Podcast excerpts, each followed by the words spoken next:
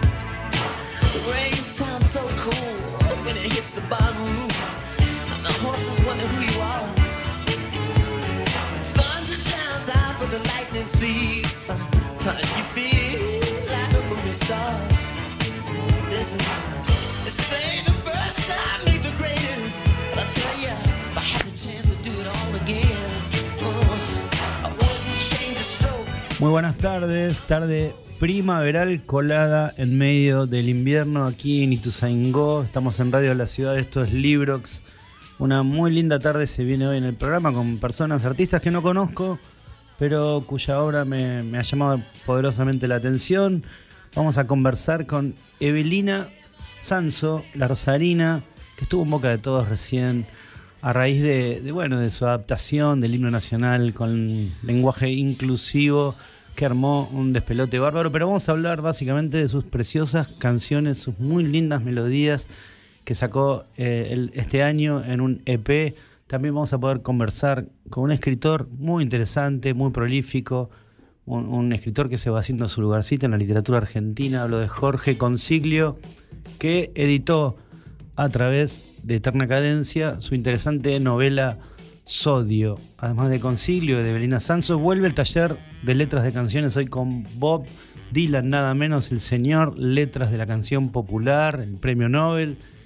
Bob Dylan va a, darnos una pista hoy desde sus letras. Eh, vamos a poder eh, indagar acerca de ese hermoso motor que es el enojo, la bronca, ese motor de la composición de canciones que Bob Dylan ha sabido utilizar muy bien. Nos va a dar la clave a raíz de su trabajo, de cómo trabajar con ese odio, con ese enojo y poder hacerlo canción.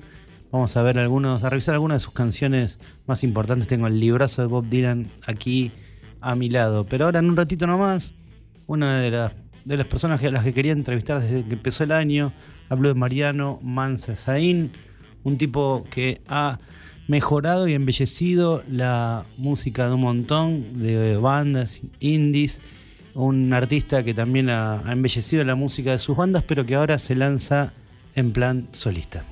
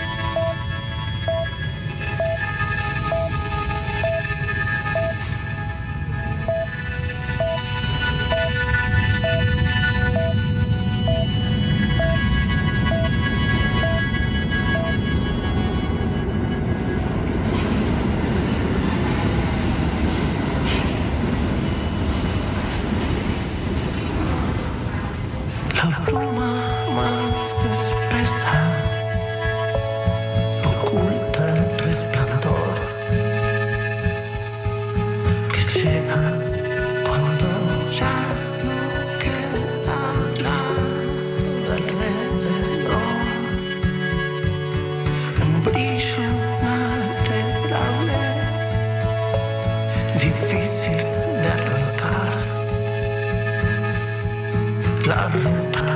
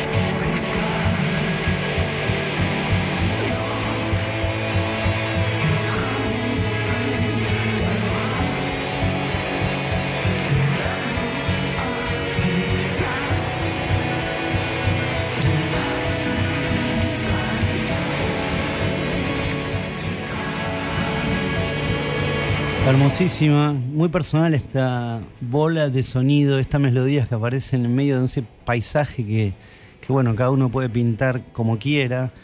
Este un paisaje abstracto hecho de sonidos mientras una melodía muy melancólica se mete eh, debajo de la piel. Es lo nuevo de Mariano Manza Esaín. Mariano siempre estuvo al frente de, de varias bandas centrales en el Indie Argentino. Argentino Valle de Muñecas ha sido su última eh, gran banda. En los 90 a mí me rompía la cabeza menos que cero. Sorpresivamente Mariano se hace un costado, sin dejar de, totalmente de lado los valles, y arranca con esta aventura solista. Mariano, estás del otro lado, soy Rulo Manigot, Rodrigo, estamos acá en Librox. ¿Qué tal? ¿Cómo estás? ¿Cómo te va, Che? Bien. Bueno. Muchas eh, gracias por, la invitación. No, no, gracias a vos por estar. Eh, nada, sabés que me, me, me, parece absolutamente personal lo que estás haciendo. Este, como que es muy difícil encontrarle eh, aquí un par. Eh, es como que es una búsqueda muy íntima. Y me imagino que la pandemia también eh, debe haber profundizado, ¿no? Esa cosa de meterte todavía más adentro de las canciones.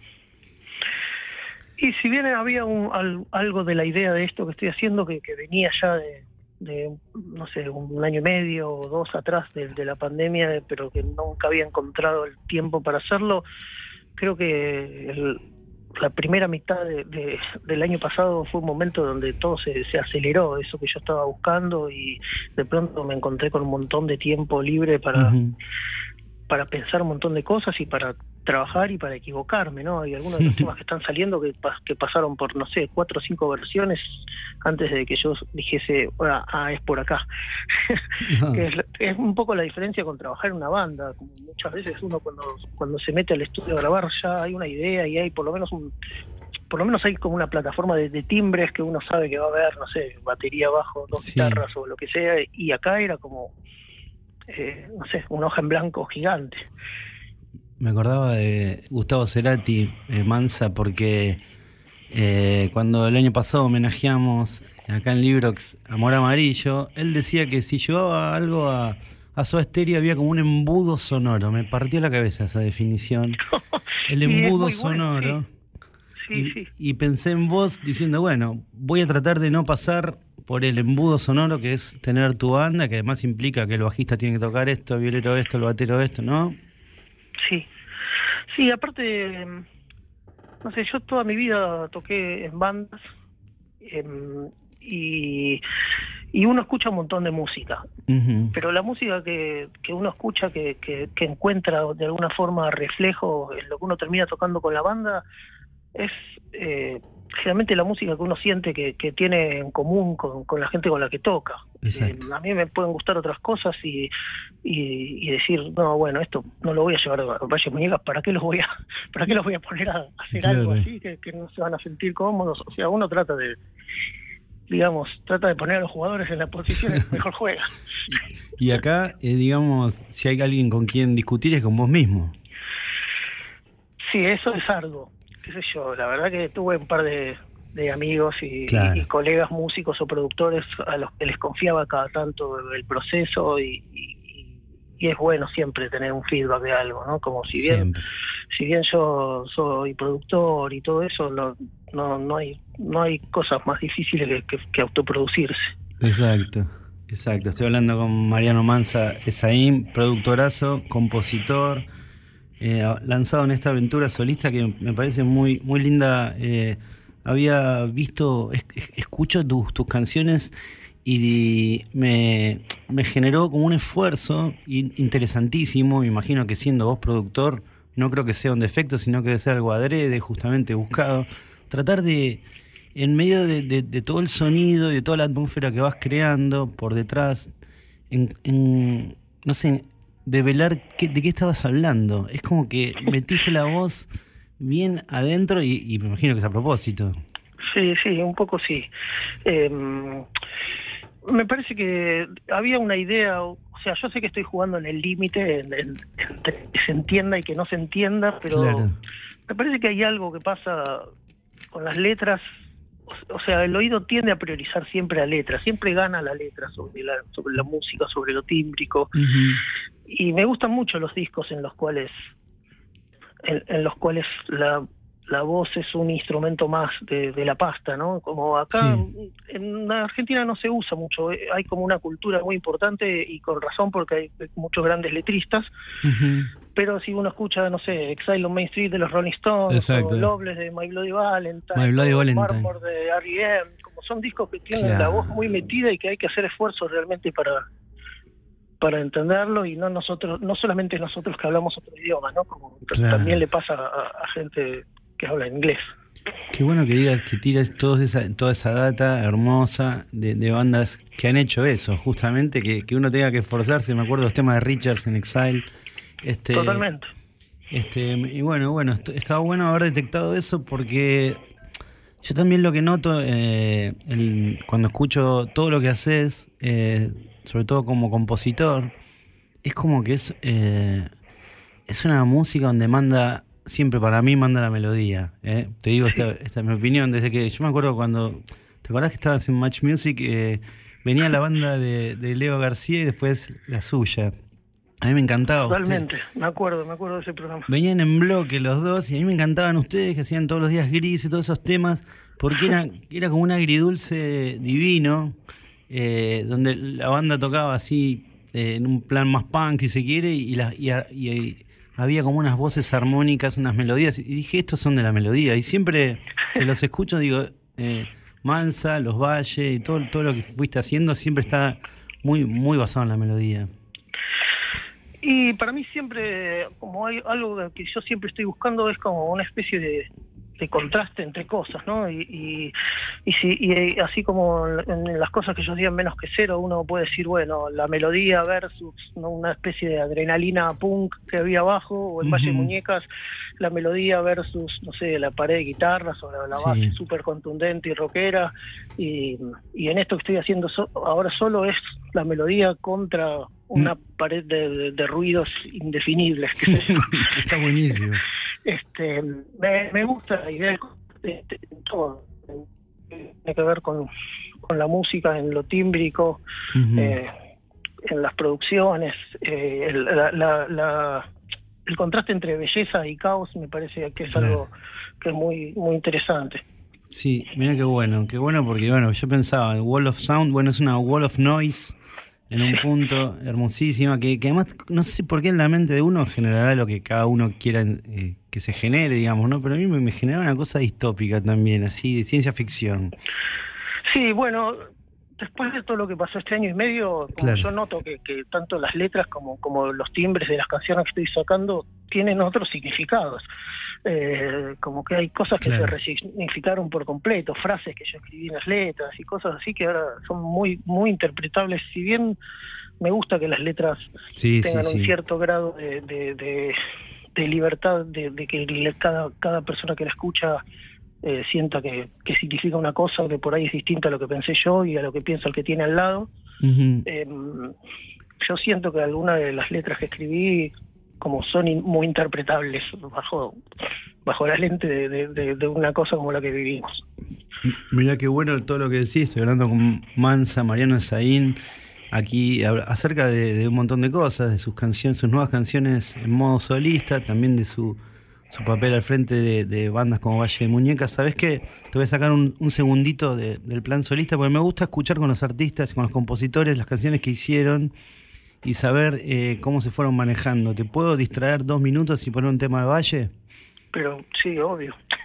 Quiero saber cómo hiciste esta canción, cómo la hicieron, que me parece una bomba. Te voy a decir algo. Íbamos con alguien que, que tenemos en común, por más que nosotros no nos conocemos personalmente, está Emiliano Arzúa en el medio operador. Y un día íbamos a Rosario y me dice, Rulo, esta banda te va a matar. Yo los conocía, pero bueno, eh, me volvió a matar y me encantó muchísimo esta canción y un montón más que, bueno, el día que te cruce te hablaré, pero ahora en el programa te quiero preguntar por esta. Hice las valijas lo más rápido que pude y salí.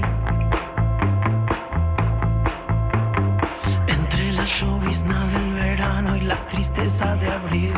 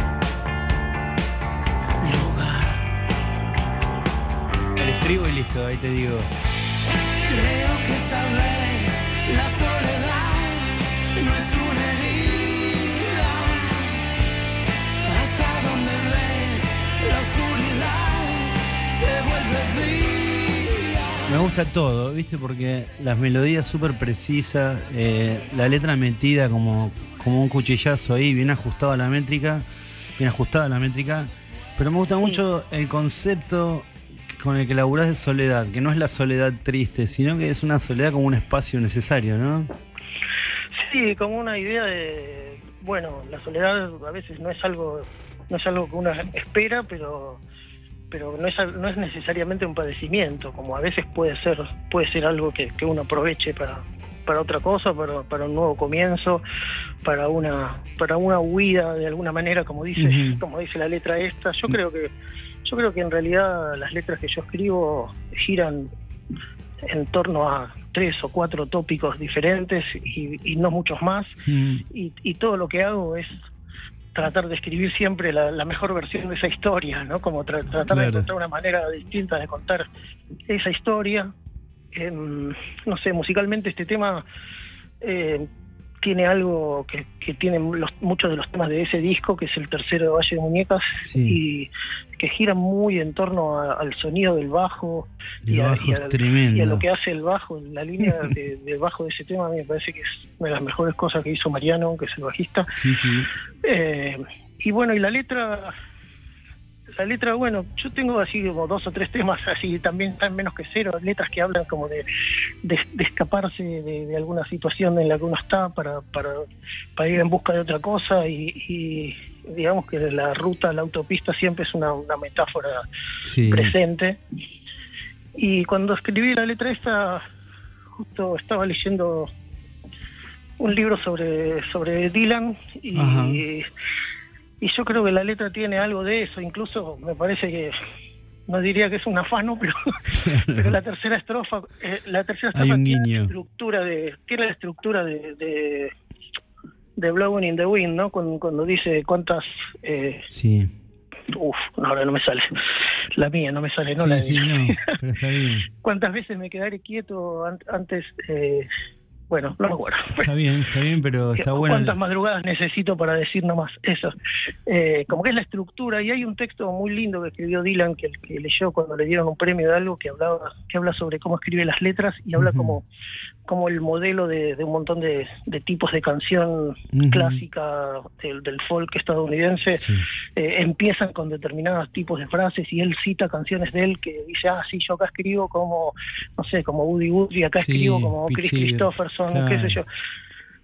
Y mm, nada, me parecía muy interesante eso y, y justo me, me- me cuajó en la métrica que, que yo estaba cantando, que a veces son difíciles de meter las palabras Sí. en las métricas que yo canto. Eh, uno siempre espera la canción en la que le sale la letra y la música juntos, pero pero yo soy muy rápido para, para que me salgan melodías y muy lento para que me salgan letras, así que siempre termino adecuando las letras a la melodía.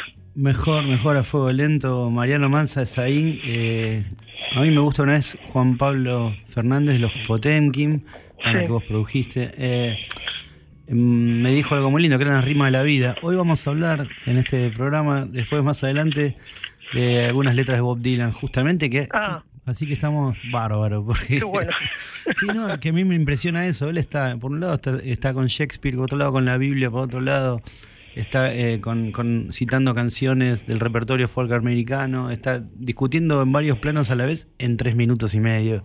Una cosa Sí, monstruosa. sí. No, es, una- es una- uno, uno de los artistas más impresionantes de, la historia. Hermoso.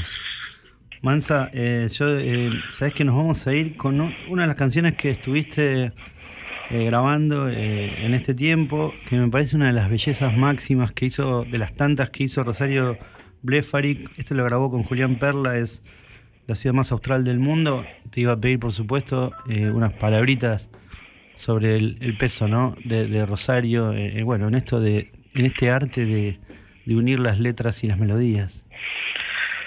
Y a mí fue alguien que, que me marcó, si bien somos bastante parejos generacionalmente, por ahí ella me lleva un par de años nomás, pero, pero para mí descubrir en su momento a Suárez fue, no sé, uno cuando es chico y empieza a ir a ver bandas, eh, empieza a, identificarse con ciertas cosas de las bandas hasta que un momento dice, no, por acá no es, esto me gustaba, pero esto no me gusta, y esto me... Y se va para el otro lado hasta que en un momento encuentra un promedio y dice, es acá.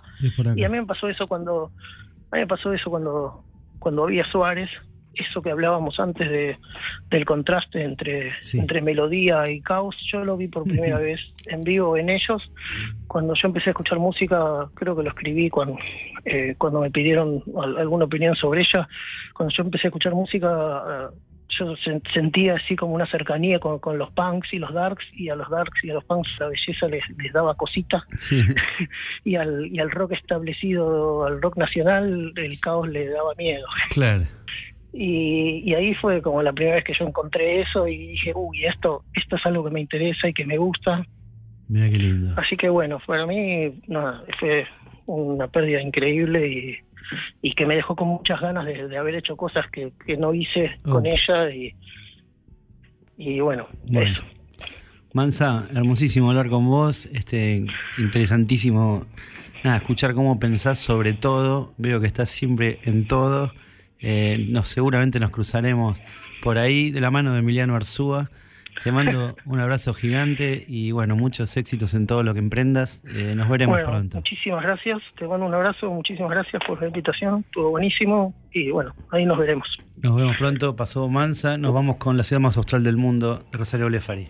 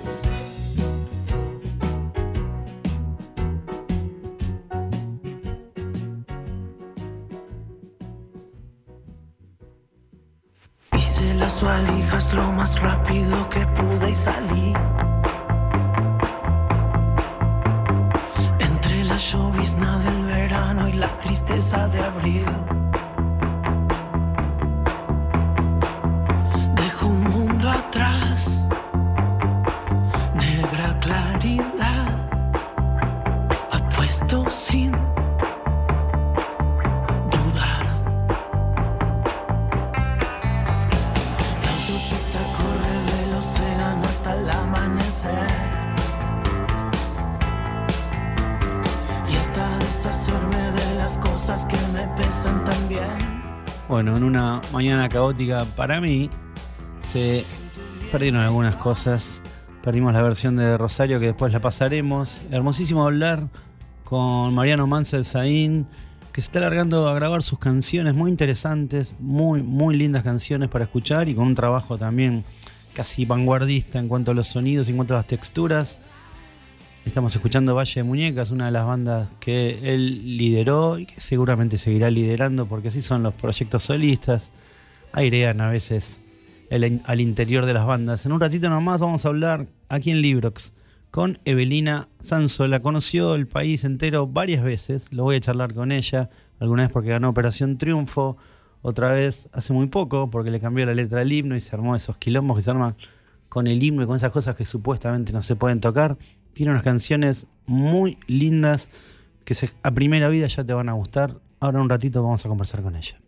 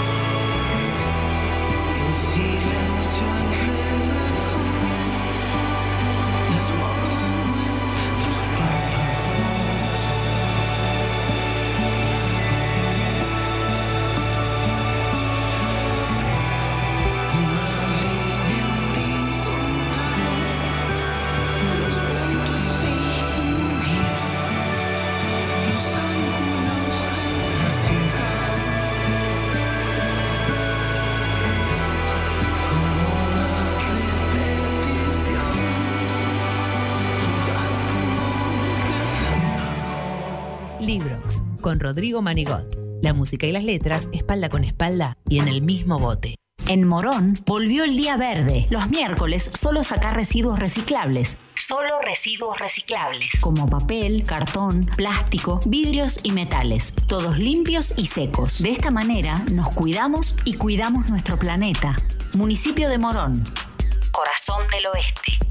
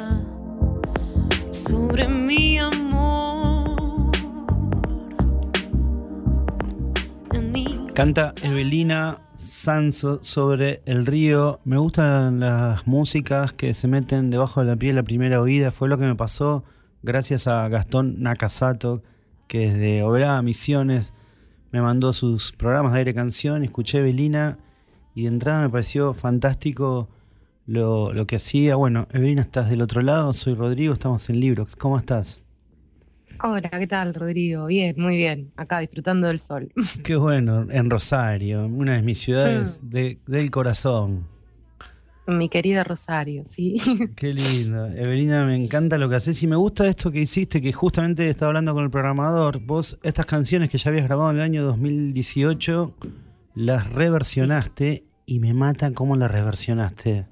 Eh, ¿Me contás por qué, por, qué las reversionaste? Eh, ¿Fue para darle una unidad eh, sonora, puede ser, o estilística? Y la verdad estaba aburrida, estaba aburrida, estaba en cuarentena y ya venía coqueteando ahí con unos beats a fin de, del 2019 y haciendo algunas canciones con, así maqueteando en casa y experimentando. Y me agarró la cuarentena y digo, bueno, voy a sacar un EP y estaba trabajando con, con eh, Gonzalo Ferreira, con el, coproductor de este material, y dije, che, quiero hacer dos reversiones. Una es sobre el río y la otra es honesta. Honesta. Y recién, fíjate vos, estaba preparándome el mate y miraba por, por mi balcón y desde mi balcón se, se veía el río. Se veía, digo, porque ahora bajó y no se ve nada. Ah, Veo las islas. Claro. Pero, pero bueno, eh, un, poco esa fue la, la, historia, digamos. Estaba, estaba en casa jugando y, estaba encerrada, entonces como, como todos, viste, en, cuarentena nos pusimos a hacer un poco de catarsis y un poco de cosas. Claro, recién hablaba con Mansa, hablaba con Mansa de Los Valles, eh, productor, y él me decía también, me tuve que meter para adentro, como todos, todos, como decís, por supuesto. Evelina, ¿sabés que hay algo que me parece que lograste con Gonzalo Ferreira, que es productor de Nicky Nicole, puede ser? Sí, sí, eh, me, pareció algo hermoso que lograste, que no lo había escuchado nunca acá. Por lo menos, no sé si es que escuché todo lo que se hace acá, pero escuché bastante y no lo había escuchado nunca. Que hay como una fusión hip hopera de música soul, pero también eh, vos sos una gran cantante de tango y de música folclórica.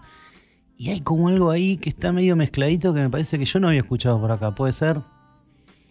Puede ser, un poco lo estoy buscando, la verdad. Claro. Porque es como que tengo esas dos versiones. Yo siempre canté soul, pop y qué sé yo, y a los veinte y pico empecé a cantar tango. Sí. Y bueno, pasé por, por la Orquesta Escuela de Tango de acá de Rosario. Sí. Canté con orquestas, eh, no sé, cuando viene el Quinteto Negro a la Boca o, el, o la orquesta típica de Julián Peralta, Sí. acá a Rosario, Qué me invitan a lindo. cantar. Qué programón ir a verte bueno. a Rosario ahí en la, en la ribera. Puede ser, ahí vos, to- Mm. vos eh, cantando, ¿no? Al aire libre. Sí, es muy hermoso acá. Rosario tiene unos espacios muy lindos Sí, para, sí. para tocar. Bueno, ahora estamos de a poquito reabriendo, ¿no? Eh, así que un poco eso, empecé a- también a componer tangos. ah, propios. compones. Muy, sí, sí. Sí. Escuché que hacías una milonga. Sí, milonga, tango, eh, balsecito, ahí ando, ando investigando. Estoy, te digo que estoy investigando esto del, porque justo cuando fui a Misiones, ya que lo nombrabas a, a Gastón, un Claro. amigo queridísimo de Misiones, Sí. cuando fui a Misiones hago una versión de un tema que se llama Tabú, de mi segundo disco que se llama Sí, Tabú, tabú. eh, y la hago medio tanguera. Claro. Entonces viene un- una persona de ahí me dice, ¿qué es lo que vos haces? ¿Haces tango soul? ¿Qué es lo que haces? Tango Y me soul. quedé con, es- con esa imagen, ¿viste? Tango soul, sí, de una. Y todavía lo estoy investigando. Inclusive siento que, que me debo un disco de tango. Pero como siempre estoy dividida ahí entre, entre Claro. la tanguera y la soulera. Sí. Así que ya, ya va a salir, le estoy dando tiempo. Estamos un par de pandemias más y tengo, yo creo.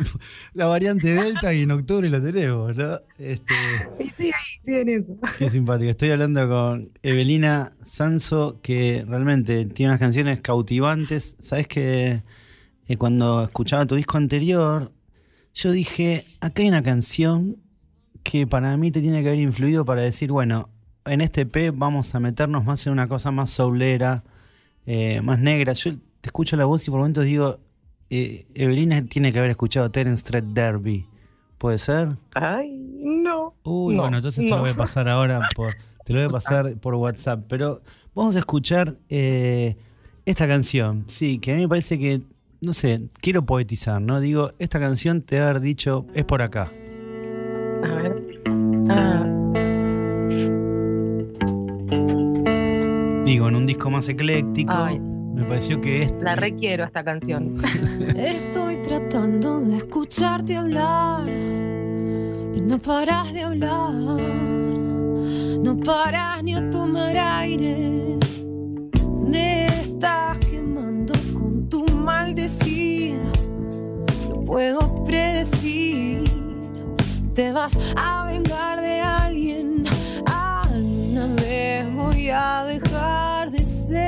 Terence Street Derby. honesta. Pasame ese material. Sí, urgente. Alguna vez voy a dejar de estar dispuesta. Qué bomba.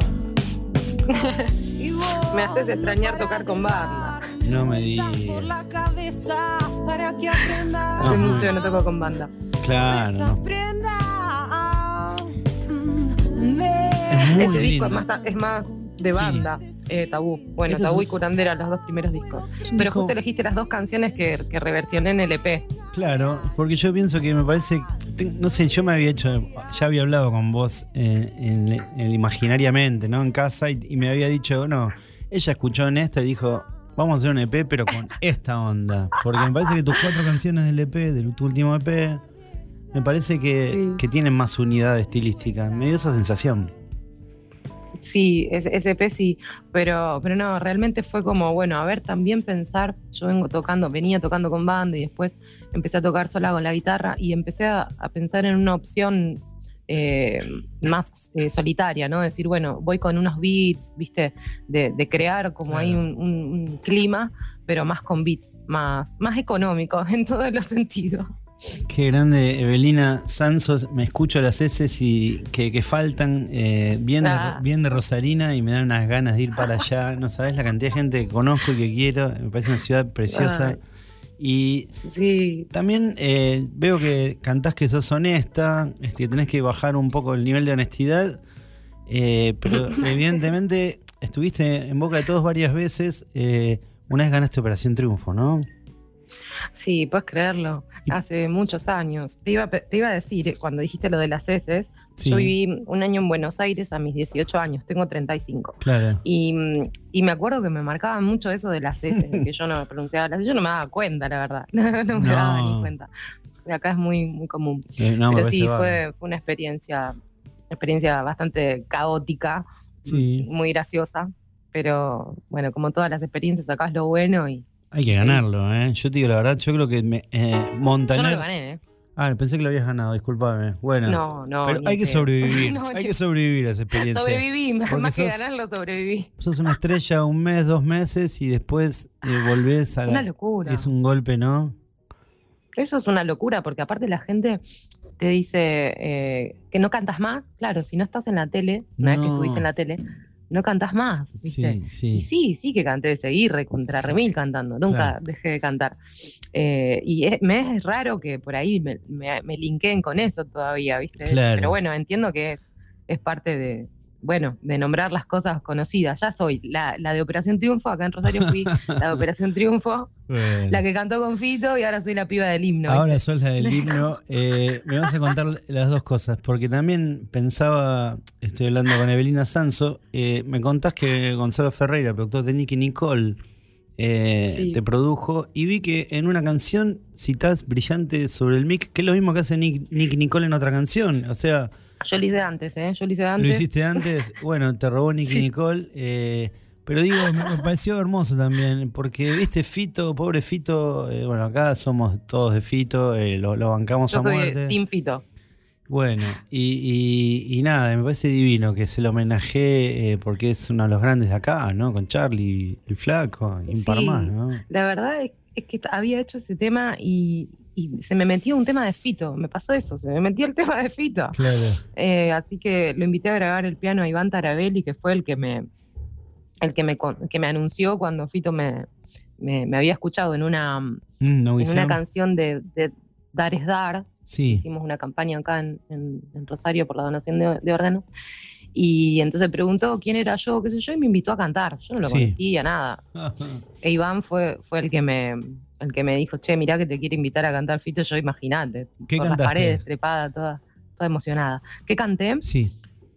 Canté El amor después del amor, Claro. canté mm, Telma y Luis, eh, canté varias, varias canciones acá en Rosario y después en Córdoba.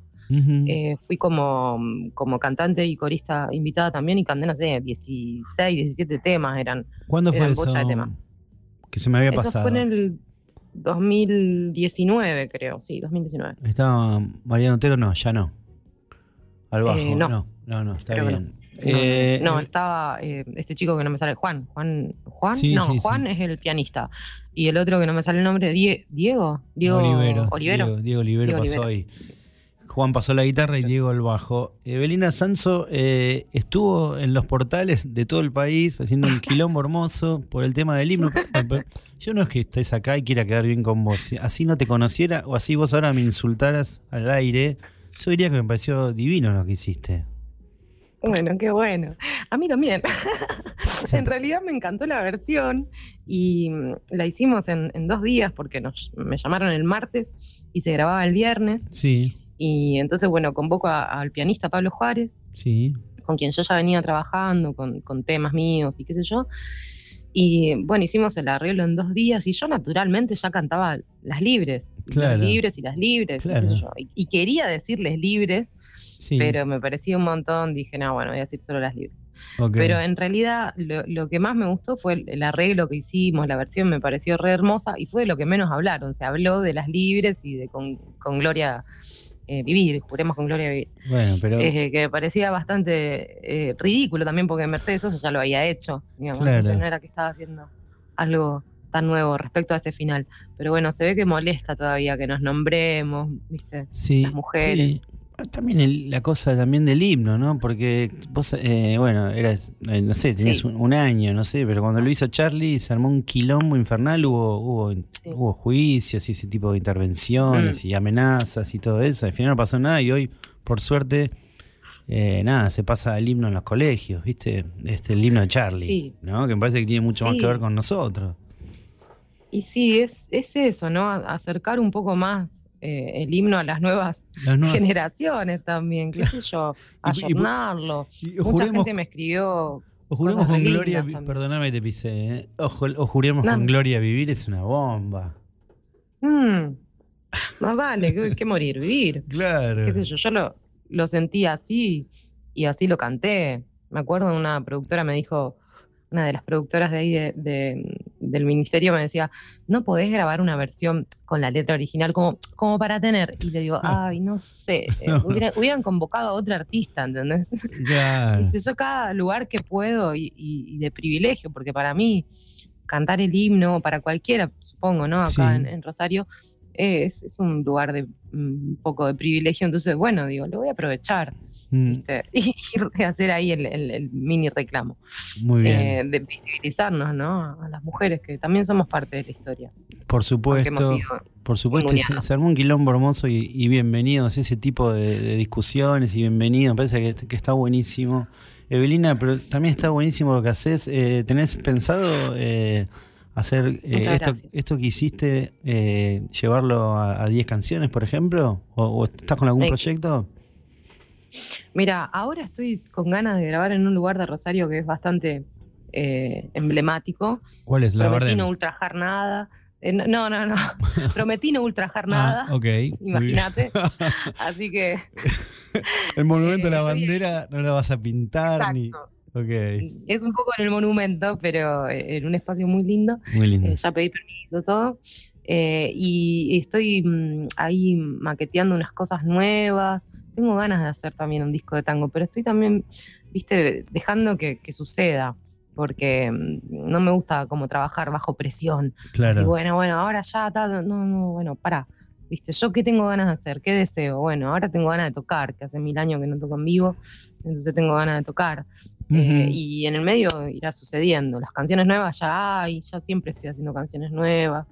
Es, es un poco por ahí. Me parece divino. Además, además das talleres de canciones, de composición de canciones, ¿no? Sí, sí. Coordino talleres de composición de canciones, doy clases acá en, en casa de canto. Ok. Y, y- y también me gusta eso, acompañar a- en esos procesos, ¿no? De por ahí cae un alumno y me dice, ay, tengo estas canciones, pero no sé si están buenas y qué sé yo. Y buscarles, ¿viste? Qué Darle lindo. una vuelta. Qué lindo. eh, maquetearlas, empezar a, a como a corregirlas, acomodarlas. Me parece un juego fabuloso, me, me- me apasiona. Anoche mismo estuve grabando y dándole vuelta a unas canciones mías. Mirá qué eh, lindo. Y eso es lo lindo, ¿no? La parte como del laboratorio, digo yo, de probar. Evelina Sanso, yo, eh, bueno, además de agradecerte tu tiempo, eh, te- me animo a sugerirte que, sigas explorando. Para el tango vas a tener tiempo, sos, sos una piba.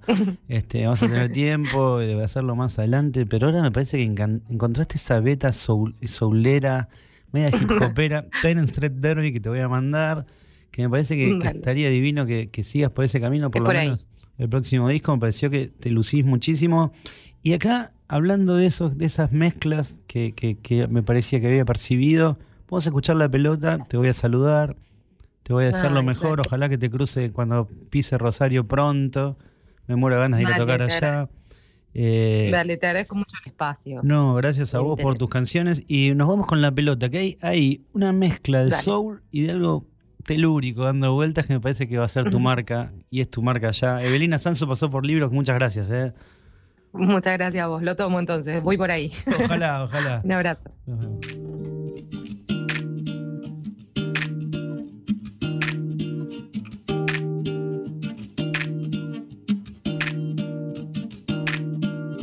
Dun, dun, dun,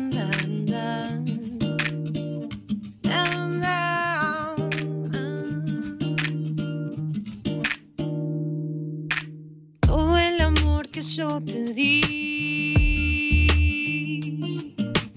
no se perdió, vuelve hacia mí. Todo el amor que rebotó ahora vuelve.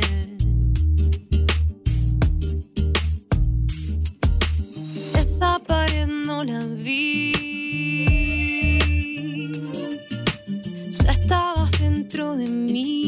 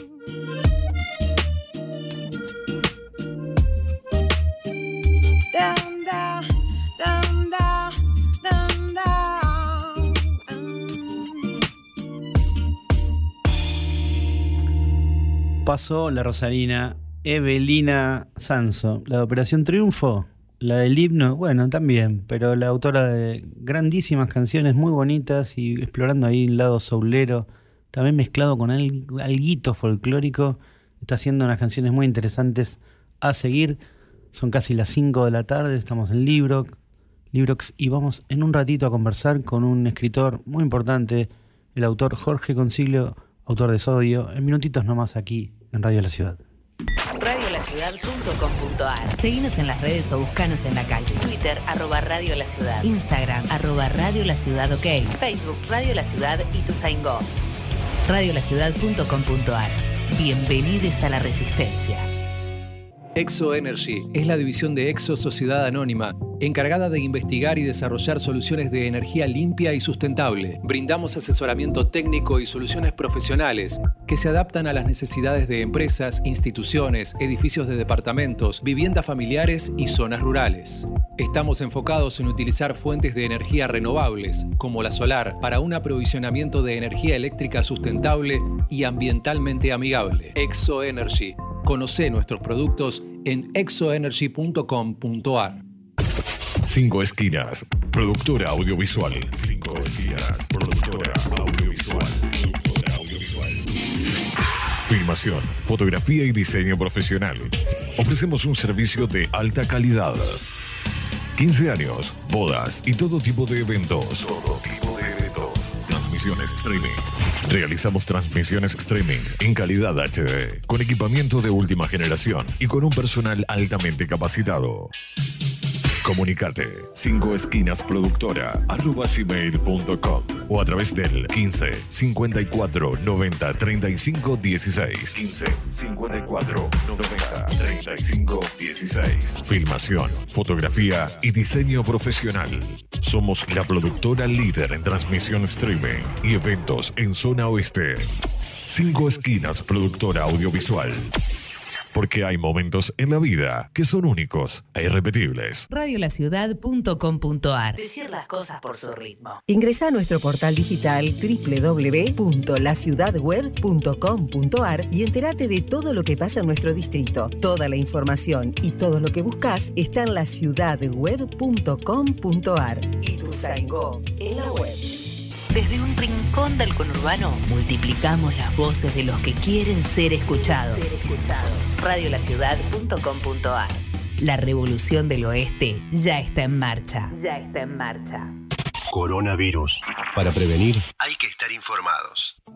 Es muy común que el contagio pueda darse por el simple contacto con la piel. Por eso es importante que trates de evitar saludos con la mejilla, manos o brazos, dado que el coronavirus suele no presentar sus efectos en forma inmediata. Este se manifiesta más activo luego de aproximadamente 15 días. Si sospechás, crees o sentís algún síntoma de fiebre o contagio, aislate y consulta inmediatamente con tu médico porque estar informados es prevenir. Descarga nuestra app desde Google Play o App Store. Desde Google Play o App Store. Buscala como Radio La Ciudad de Ituzaingó. Y lleva con vos las 24 horas la radio streaming más escuchada del oeste. Más escuchada del oeste. Radiolaciudad.com.ar La batalla cultural está en marcha. Librox, con Rodrigo Manigot. La música y las letras, espalda con espalda y en el mismo bote. En Morón volvió el día verde. Los miércoles solo sacar residuos reciclables. Solo residuos reciclables. Como papel, cartón, plástico, vidrios y metales. Todos limpios y secos. De esta manera nos cuidamos y cuidamos nuestro planeta. Municipio de Morón. Corazón del Oeste.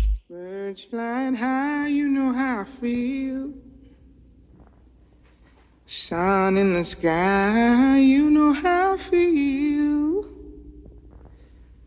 Breeze drifting on by, you know how I feel. It's a new dawn, it's a new day. It's a new life for me, yeah. It's a new dawn, it's a new day. It's a new life for me. Woo, woo, woo, and I'm feeling good.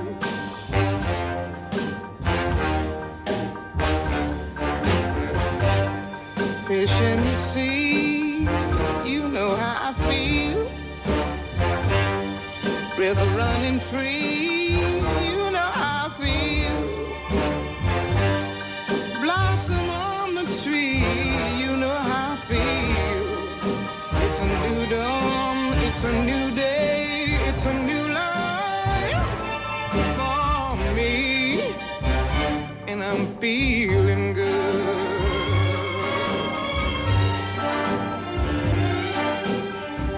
Dragonfly out Qué maravilla, Nina Simone, Feeling una bomba. Hay una inclusión de Nina Simone en Sodio.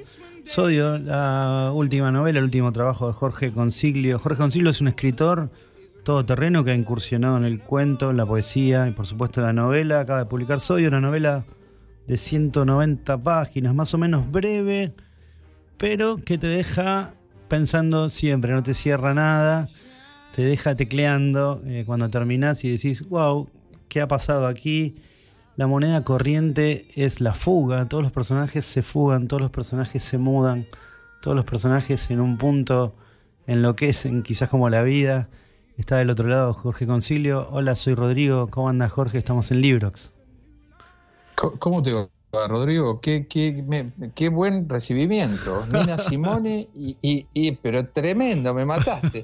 Este, y además una precisión para, para, digamos, empezaste con el movimiento y, y es cierto, es pura fuga, ¿no? Puro, qué loco eso. Gracias, ¿cómo estás? No, muy bien, me encantó leerte. eh, soy muy obse y nada, debería, debía haber leído muchísimo más de tus textos, pero ya voy a ir a por ellos. Este, voy a pasar por Eterna Cadencia a, a buscar más textos de Jorge Concilio. Nos, nos tenemos alguien en común que, que, bueno, siempre me habló de vos, todo el tiempo me habló de vos, que es Guillermo Cácharo, que estuvo por aquí también. Guillermo. Este, y nada, leí Sodio y bueno, se me ocurrieron 1500 cosas para preguntarte. Este, básicamente, bueno, hay un llamado telefónico, televisión, Radio Verdad, perdón. A ver quién es. Guille Cácharo, ¿cómo andás? no, mentira. Qué grande, Guille. Ah, no, era Guille, ¿no? no, pero lo, lo mentí. hubiese, sido- hubiese sido Podría, perfecto. podría haber sido perfecto. Jorge, eh, te iba a preguntar Claro. por eso. Primero que nada, los padres del protagonista de Sodio se mudan. Eh, el protagonista de Sodio está bien establecido, se muda, empujado por esa femme fatal Raiza, que también se muda a Brasil. Luis, que está en Brasil y tiene todo para vivir una vida confortable, se va, se muda eh, mentalmente, espiritualmente y también parte en cuerpo hacia la selva brasileña. ¿Qué pasa? ¿Qué está pasando en Sodio? ¿Qué pasa en Sodio que todo el mundo huye hacia otro lugar? Mira, yo pensé dos cosas. O sea, eh, hasta donde uno puede pensar en lo que labura, ¿no? O sea, este, en principio, la primera mudanza, que es la mudanza infantil, viste que es la mudanza de ese protagonista que se va a Mar del Plata. Mar del Plata con los este, padres con, los padres sin saber muy bien por qué, es un tránsito muy repentino. Este, tiene que ver con, un episodio, viste que uno se, mete en las cosas en, la vida de uno. O sea, siempre me quedó en la cabeza eh, que Ricardo Piglia este, eh, se iba, se, fue para Mar del Plata este, porque el padre era militante, tuvo unas dificultades y salió medio disparado de, la ciudad hacia Mar del Plata. Me quedó eso en la cabeza ese movimiento, ¿no? O sea, porque Piglia habla de un exilio, pero que, es una, una especie de exilio agradable, ¿viste? Porque en realidad te vas a Mar del Plata eh, y si bien es, digamos, hay una destemplanza emocional, por llamarlo de alguna manera, este, al mismo tiempo, o sea, te da tiempo para reconciliarte con la lectura, con la escritura, con la creación, ponele, ¿no? Este, y, y, eso de alguna manera se me, se me metió mucho en el, este, digamos, en el inconsciente y lo reproduje porque necesito, digamos, porque Pilia lo repite tanto en las ficciones como en, como en digamos, hay dos cuentos, eh, digamos, el otro día revisité la obra, donde está eh, esto muy presente y además en su biografía. Entonces, digo, bueno, es una buena manera, o sea, necesitaba ponerlo eso. El resto de los, de los, de, de las mudanzas, este, eh, es, eh, responde, me parece, eh, a dos cosas. uno es una necesidad de volver al mar para encontrarse con, desde necesidades de la trama, digamos, para encontrarse con ese personaje exótico, ¿no? con esa figura ambigua que es final, este, esa, exactamente esa sirena que, que, él este, se, se, topa y que no puede agarrar no puede aprender, digamos. Inasible como este, Raiza, perdón. inasible como Raiza, inasible como Raiza, ¿no? Que, que, esa inasibilidad, tanto en la sirena como en Raiza, las vuelve objetos perfectos del deseo, ¿no? O sea, ¿no? Es, esa, cosa de, estar en perpetua fuga, de, que parece que, está con uno pero no está, ¿no? Es algo muy, muy, muy fuerte eso. Y, y, además, eh, lo que había pensado también es este, esta cuestión del vértigo, ¿no? O sea, este, que hay una epígrafe de Hitchcock al, comienzo. ¿No? Donde justamente, o sea, tiene que ver con esa cuestión de, perpetuo devenir este, de los personajes, que ah, lo que garantiza, me di cuenta eso, es como una acción constante eh, y, eso hace que el texto se mueva, como que si fuera una especie de tembladeral constante, ¿viste? Sí, sí. Este, eh, así que un poco responde a eso, ¿no? O sea, Me, parece. Perfecto. Excelente, estoy hablando con Jorge Concilio, autor de un montón de libros y bueno, particularmente estamos hablando de su último trabajo, Sodio, editado por Eterna Cadencia. Eh, me llamó la atención, entre tantas cosas que me llamaron la atención, me gusta eh, que el protagonista de Sodio, cuyo nombre no, yo no lo, encontré o no aparece. Mm, el protagonista, no, no, aparece, ¿no? El protagonista es un, odontólogo, pero la pasión del odontólogo tiene bien dividida su vida, ¿no? La, la, odontología es su trabajo, la pasión es la natación y otra pasión aparentemente antagónica, que es fumar, ¿no? Está muy presente natación y cigarrillo. Hay un texto, una partecita, un párrafo muy lindo que escribís, nadar, una abrazada, respirar, otra abrazada, y fumar, aspirar, como se quema el tabaco, fundaron mis estrategias de supervivencia, un blindaje frente al incierto porvenir. Me gusta que intentes unir estas puntas que aparentemente están contradictorias y antagónicas. Es que, claro, justamente, mira, este, yo pensaba en otra vez en esta cuestión del deseo, es decir, eh, y no importa si contamos, digamos, las partes más finales, va, por lo menos a mí mucho no me importa si Spoiler. Exacto, no. me, parece que tenía que haber una dificultad concreta, física, para no acceder a, la sirena, digamos. Entonces, lo que siempre pensé es que esa dificultad tenía que ver con este, una falta de aire, ¿no? O sea, no, tenía el aire suficiente. Claro. Este, y cuando empecé a decirme eso, vi hasta qué punto eso supone que es una especie de multiplicidad de sentidos, ¿no? Porque lo más inmediato es esto de que uno diga, bueno, no, no, no le alcanza porque no puede nadar tanto como para llegar a ella. Pero al mismo tiempo esto de que le falta el aire, viste, eh, tiene que ver con algo, con, distintas circulaciones, con lo vital, este, con, el pasaje de, umbrales y de límites. este, e, e, entonces, eh, digamos, ya en, viste, con el fin de quebrar todo, este, no solo quebré el género con lo fantástico, sino que también quebré el género con, esta cuestión menor, que es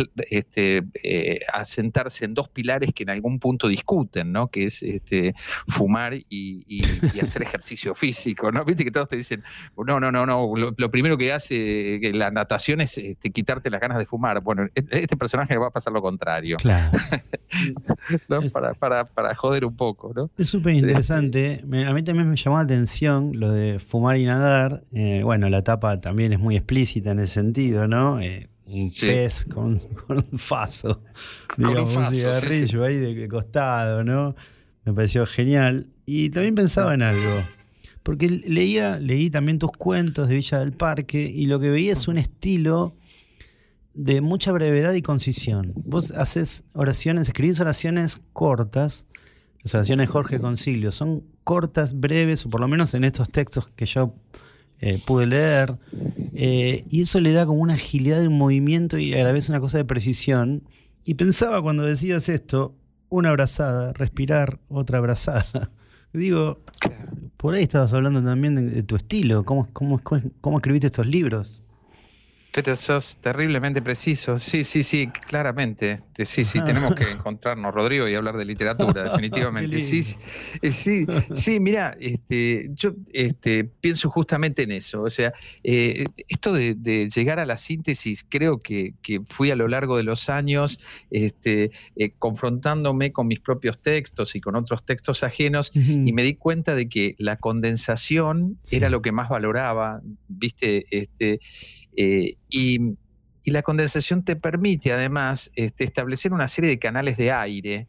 Este, y si podríamos, ya que vos sos músico, o sea, podríamos pensarlo también desde la música, ¿no? O sea, hay algo que tiene que ver con, el uso del silencio, que en este caso este, viste, es la puntuación. En, o sea, eh, trabajar con una sintaxis muy estricta lo que hace es, o, muy, o, con cesuras muy fuertes, eh, lo que te permite es, este, em, digamos, una cuestión de, para, para, quien recibe el texto, o sea, que, que, no haya este, mucha transparencia o, aparenta ser transparente, digamos, el discurso, o se jugás a la es un artificio, claro. Exactamente, exactamente. Eh, es un artificio. Eh, y, al mismo tiempo, digamos, este, te da un ritmo este, y te permite jugar con los, con los silencios, ¿no? Como si vos fueras componiendo este, con cada párrafo una pequeña sonata, ponele, o no, no, sé si sonata, o un, movimiento de una sonata, ponele. Este, eh, y, eso me parece que, que, sirve no solo para la recepción del texto, sino para generar como más significado. O sea, como si, si, laburaras con la connotación, es decir, vos laburas con, con frases breves y siempre como que queda algo por decir. Este, y en literatura, cuando queda algo por decir, es mucho mejor que si lo decís. ¿Viste? sí, show, este don't tell que se dice ahora, ¿no? Que está tan de moda, pero que es viejo. El iceberg, ¿no? Esa potencia. Esa potencia de lo que no está, que es lo que Exacto, exacto, exacto. Siempre garpa eso, siempre garpa eso. O sea, cuando te quedas callado, pero eh, qué sé yo, vienen desde, no sé, desde la ficción sufi, digamos, desde los. Este, ¿No?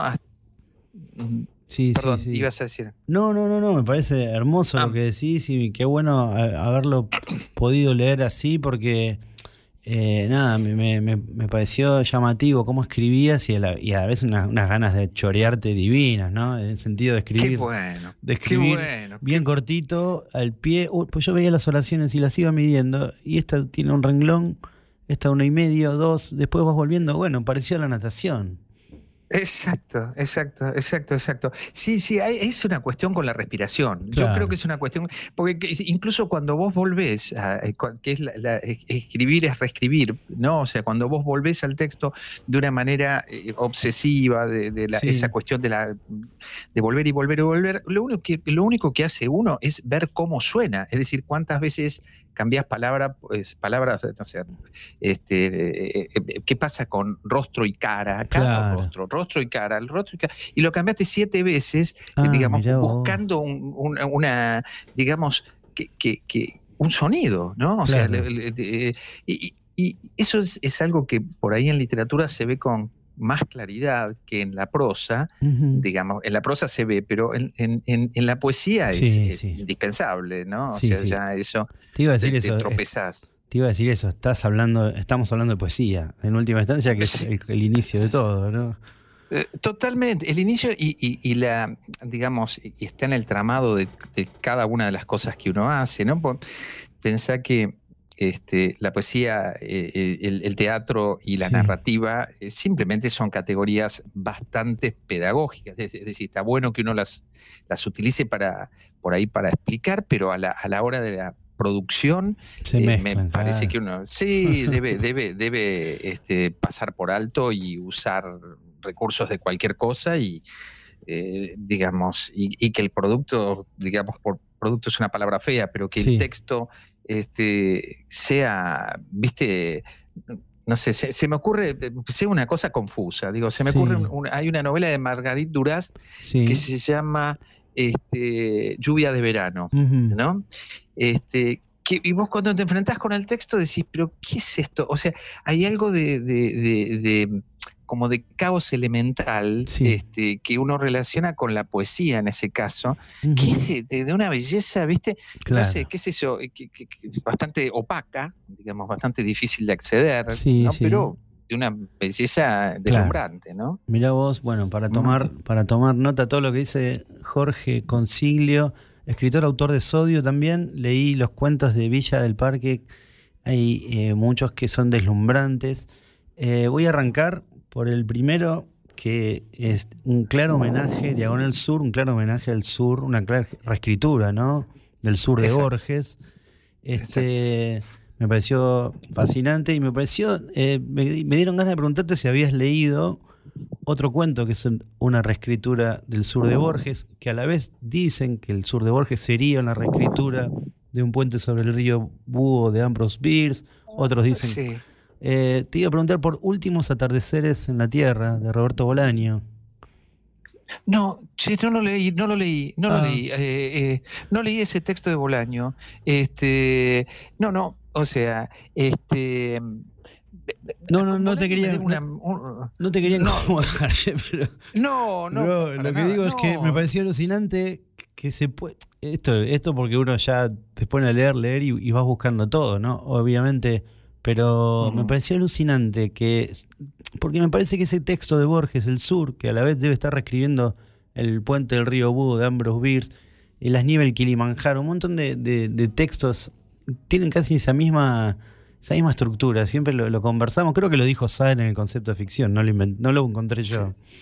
Sí, sí, sí, sí, pero es, es cierto, o sea, de hecho, o sea, eh, hay, hay un concepto que está bastante piola, que es de, un, de, un, francés que se llama Genet, que habla del palincepto. No, no sé si... Eh, no, o sea, es, es, eso mismo. Es, decir, este, debajo de la escritura de uno están los este, escritores amados de uno, ¿no? O sea, este, y en este caso más que por debajo, está casi encima, ¿no? En, en, en, el sur. Este, eh, con respecto a Bolaño, vos sabés que me debo verdaderamente una lectura porque leí los tres libros de cuentos. Sí. ¿Están los libros de cuentos? Está en, creo que están llamadas telefónicas, me los confundo. Ah, Sí, sí, bueno. Leí llamadas telefónicas, pero bueno, últimamente estoy con la memoria muy hecha mierda. No, te pero, pasa todo, Jorge, quédate tranquilo. no, pero más allá de esto, o sea, hay una idea de la reescritura que me, que, que me parece que, que- que es la literatura eso, Claro. ¿no? O sea, que tiene que ver con, con el ejercicio de, de escribir, ¿no? O sea, es de alguna manera, cada vez me, me- me tienta más escribir Claro. cosas que ya se hicieron, o sea, dar tu, tu, tu, tu versión hasta cierto punto. Este, me pasa con películas, por ejemplo. Claro, claro. ¿no? O sea, este, qué sé yo, ver que, visitarlas de nuevo y ver qué te pasa, que escribir una película, por ejemplo, escribir Ah. un cuento con una película, ¿no? O sea, Sí, sí, sí. este, a, a veces lo hago como ejercicio de taller, ¿viste? Y me parece genial, las cosas que salen son extraordinarias. Este, Mirá qué bueno. Así que bueno, es Jorge, más te- o menos. se- Sí. me, se- me- me salgo de la vaina por preguntarte también mil cosas más. Eh, estoy con Jorge Concilio conversando sobre Sodio, sobre Villa del Parque. Eh, los cuentos de Villa del Parque en algún punto a mí me hicieron pensar eh, en que también estabas dialogando con la literatura argentina, pero eso me parece, ya, me parece que ya un problema más mío que tuyo, en el sentido de que, por ejemplo, el extraordinario Viajar, Viajar, que me parece un cuentazo, me suena súper cortasariano. Este, Eh, sí, eh, mm, eh, sí, soy un lector de Cortázar. Sí. Este, no lo pensé así, no, No, no, no. lo pensé como, viste, eh, en algún punto vi- viajar, viajar tiene un antecedente atmosférico, digamos, de, de- de- de- de temperatura, sí. eh, eh, con una relación, este, yo lo pensé con, con una relación, pero por supuesto que yo lo piense no tiene ninguna, No, no, claro. digamos, ninguna verdad, ¿no? Quiero decir, simplemente es una apreciación. Este, ¿Vos recordás una película de Fabio que se llama Soñar, Soñar? Sí, claro, bueno, me imaginé que venía también por ahí, por supuesto. La que actúa Monzón. sí, Sí, sí. Actúa Monzón y Gianfranco Pagliaro. o Gianfranco sea, Pagliaro, sí. este, Monzón con exacto. ruleros. Monzón con ruleros, Monzón con ruleros actuando muy mal, ¿no? Sí. O sea, pero hay una escena que, que para mí diagrama la intimidad. Claro. ¿Qué sé yo? O sea, a mí me interpeló así. Que es- ellos roban un. Este, eh, Monzón roba algo, Sí. digamos, y escapa Pagliaro con el, con el botín, digamos, Ah. eh, y lo deja, lo, lo deja a Monzón, este, digamos, este, expuesto a la policía.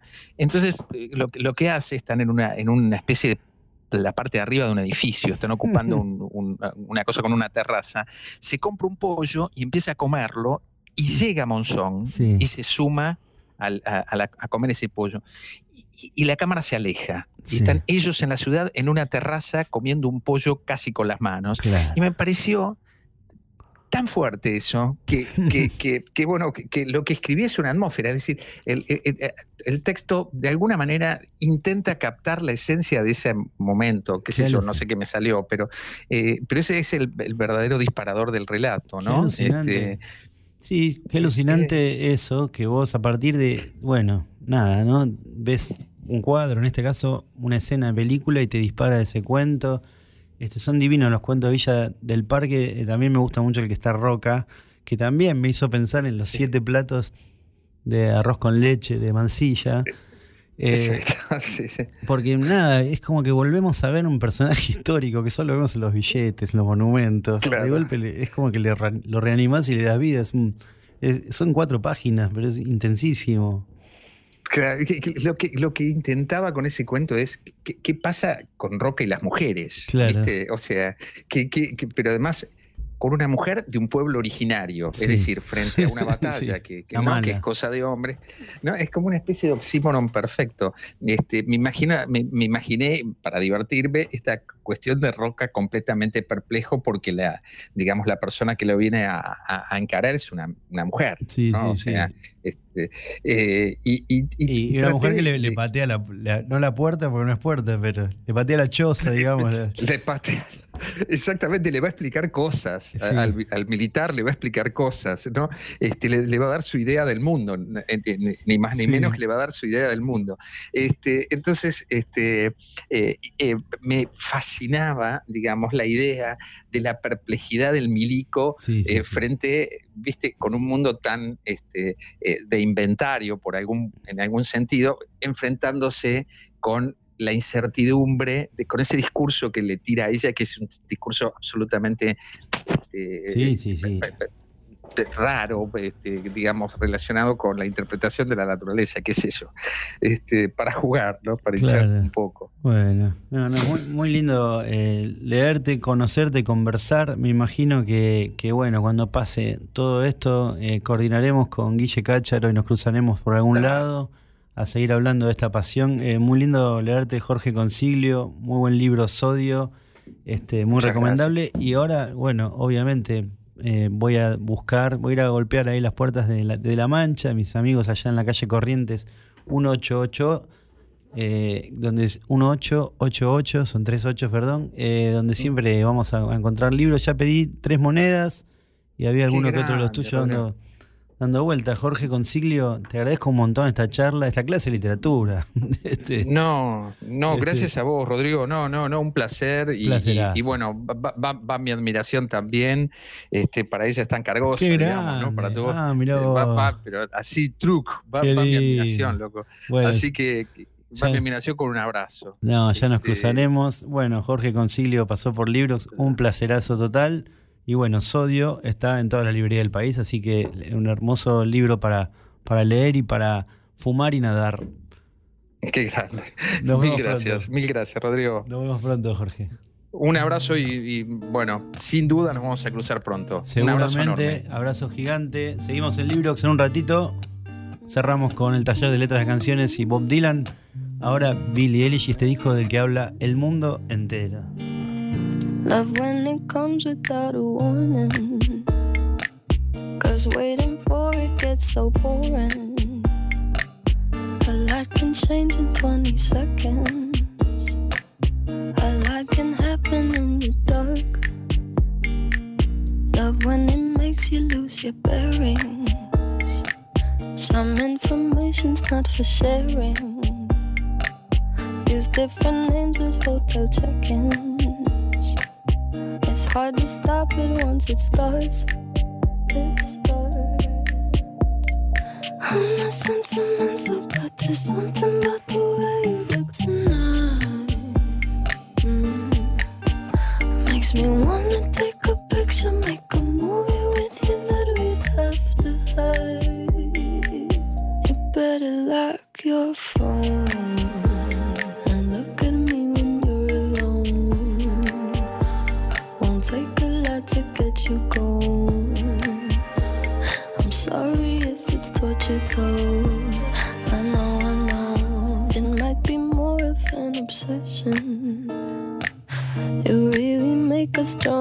全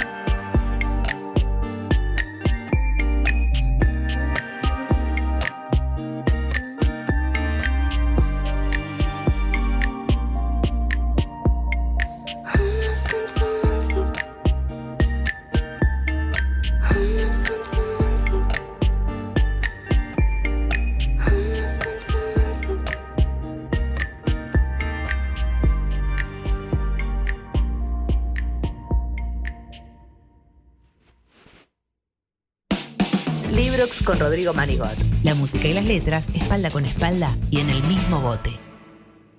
En Morón volvió el día verde. Los miércoles solo sacar residuos reciclables. Solo residuos reciclables, como papel, cartón, plástico, vidrios y metales, todos limpios y secos. De esta manera nos cuidamos y cuidamos nuestro planeta. Municipio de Morón,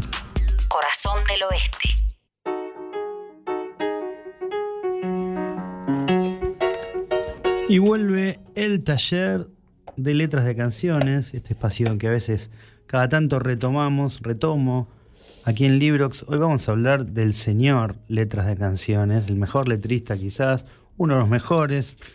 Hay siempre polémicas, están los fans de Leonard Cohen, otros, otros y otras de Johnny Mitchell, pero Bob Dylan a la hora de hablar de letras de canciones, bueno, es la autoridad. Hoy justamente hablamos con Mansa Esaín, sin saber, Mansa, por supuesto, que íbamos a hablar de la influencia de las letras de las canciones de Bob Dylan aquí en Libros. Vamos a escuchar tres canciones maravillosas de Bob Dylan inspiradas en el enojo. Obviamente Bob Dylan siempre es una maquinita que no solo está hablando con alguien, sino que está conversando con sus contemporáneos de música, está leyendo la Biblia y citando la Biblia, está eh, leyendo y citando autores eh, como Shakespeare, como los grandes libros de, la historia de la humanidad. Él siempre está linkeando con mil cosas. A mí en algún punto me hace acordar al modo de construir ficciones de Jorge Luis Borges, que siempre está, mientras se maneja en un plano de la narración, está discutiendo con diez cosas a la vez. Vamos a escuchar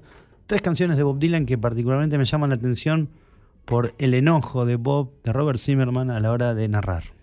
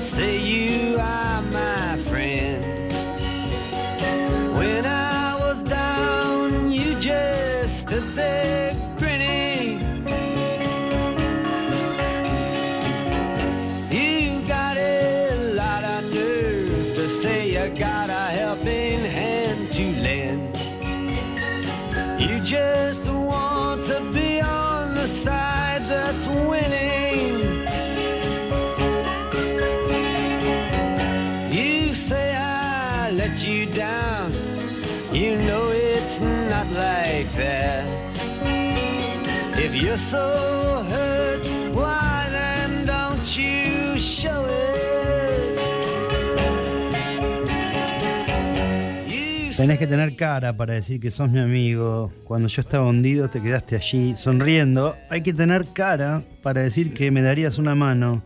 Vos solo querés estar en el bando vencedor. Dices que no te apoyé y sabes que no es así.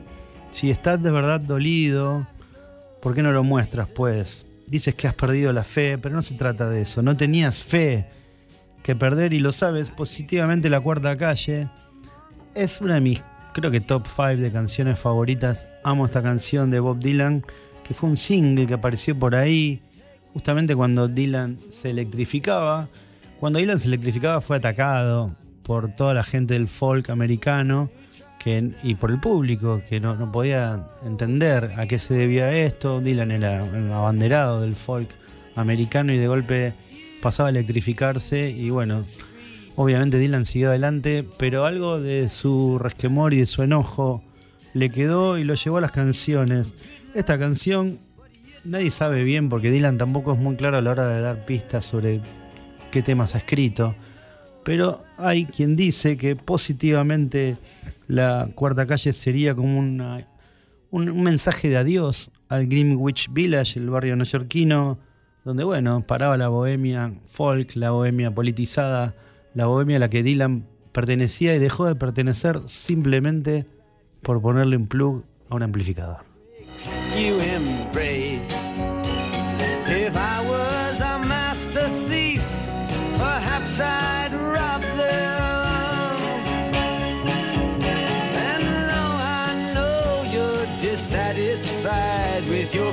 Position and your place. Don't you understand? It's not my problem. I wish that for just one time you you could stand inside my shoes. And just for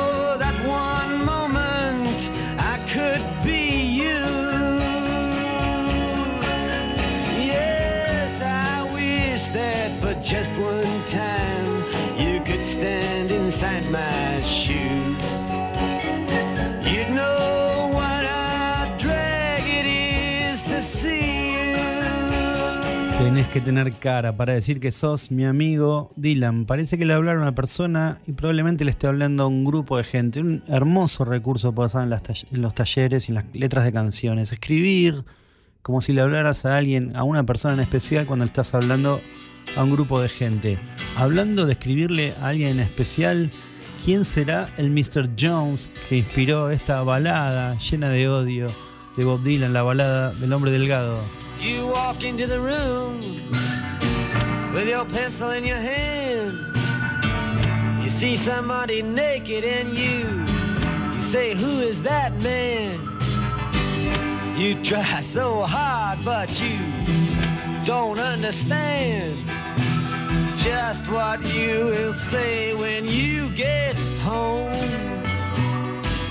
Because something is happening here, but you don't know what it is. Do you, Mr. Jones?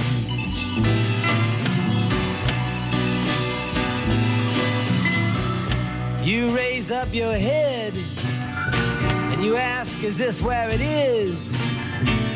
Then somebody points to you and says, It's his. And you say, What's mine? And somebody else says, Well, what is? And you say, Oh my God, am I here all alone?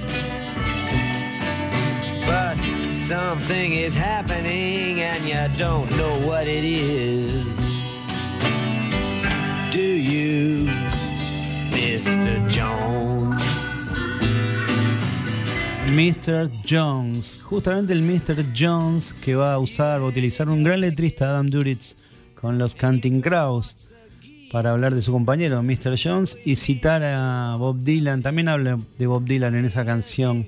Mr. Jones en los Canting Crows dice: Quiero ser como Bob Dylan. Claro, todos queremos, todos quisimos ser Bob Dylan. Bob Dylan que se enoja con este hombre que entra en el cuarto con un lápiz en la mano y mira a un hombre desnudo y dice: ¿Quién es este? El hombre delgado, este Mr. Jones, que tiene toda la pinta de ser un periodista de rock que osó criticar a Bob Dylan, podríamos armar un programa solo con canciones de músicos de rock, de grandes leyendas, contraatacando eh, alguna crítica de la prensa, es un tópico, eh, bueno, clásico del rock mundial, del rock global. Bob Dylan le escribe a este Mr. Jones, nunca aclaró bien quién era, nunca se sabrá tampoco. Me encanta esto que tiene Bob Dylan, recién hablábamos con Jorge Consiglio de las citas, de que uno siempre está escribiendo cosas que ya estaban escritas. Lo hablamos también con Mansa eh, al comienzo y ahora cerramos este libro hablando de, de las citas de Bob Dylan porque fíjense, los acordes iniciales del piano se inspiran en el arranque de creo Le creo a mi alma de Ray Charles. O sea que por un lado está hablando con la música, pero también eh, habla con la literatura. En los años 60 se redescubre la obra de Francis Scott Fitzgerald que escribió en los años 20 y 30, pero trasciende y se vuelve muy popular en los años 60, con lo cual hay como una crítica al esnovismo, le dice a este Mr. Jones, así que te leíste todos los libros de Francis Scott Fitzgerald, o sea que estás al día.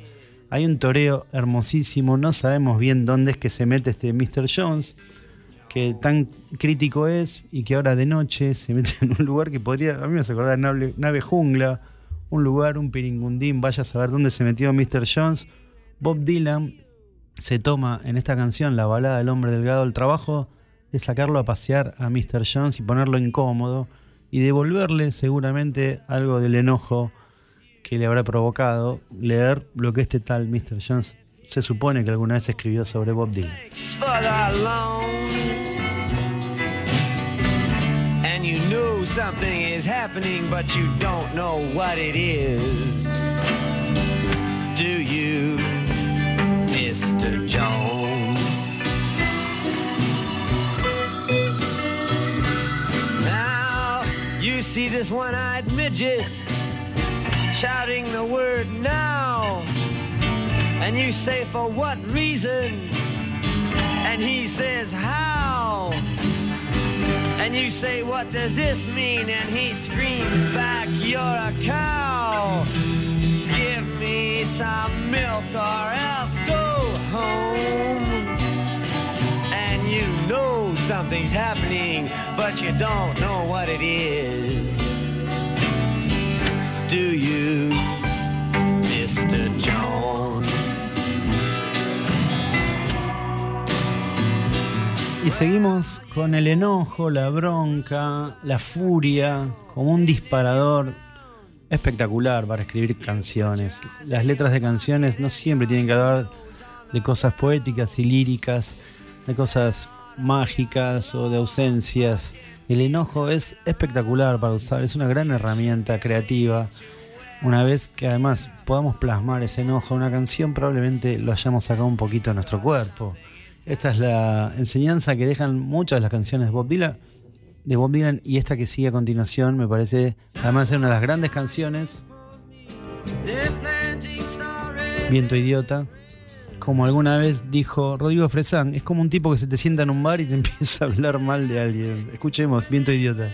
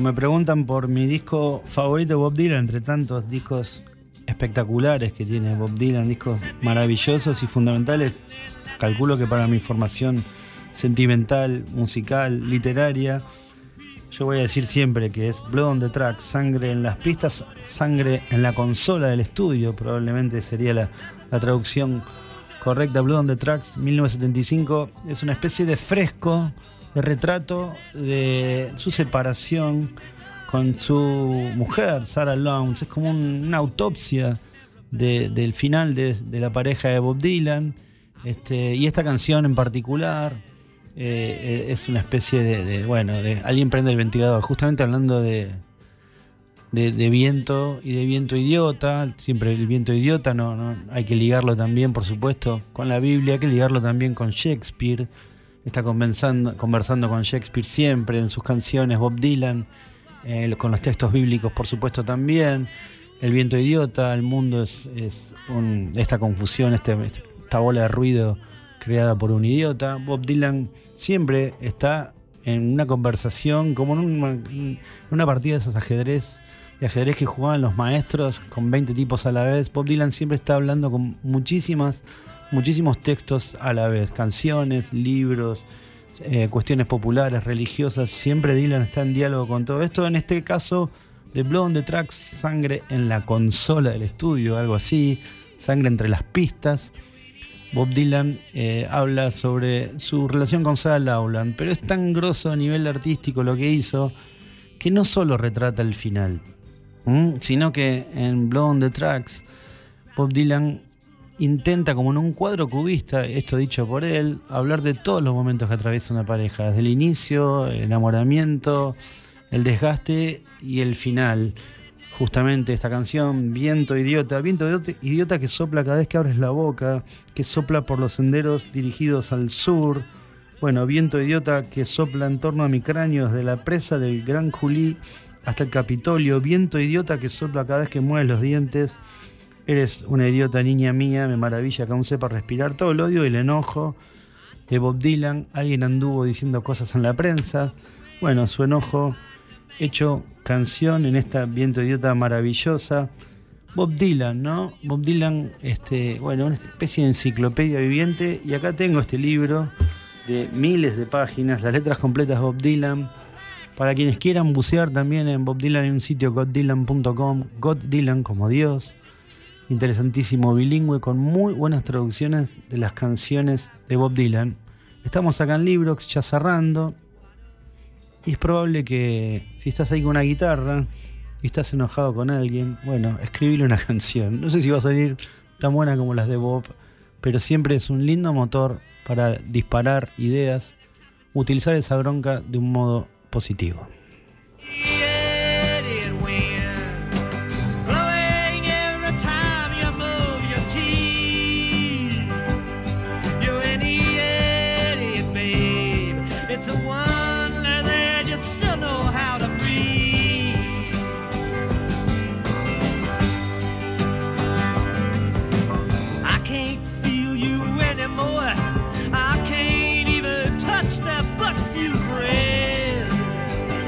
Me quedaría escuchando Bob Dylan hasta el martes que viene. Estamos en Librox y Librox se cierra con relatos, los relatos del conurbano que selecciona Leo Oyola. El relato de hoy es de Carlos Romero y se llama La General Paz. Justamente está por salir eh, un libro de poemas donde menciona la General Paz también, de Rafael Otegui. Vamos a estar hablando con él unos días.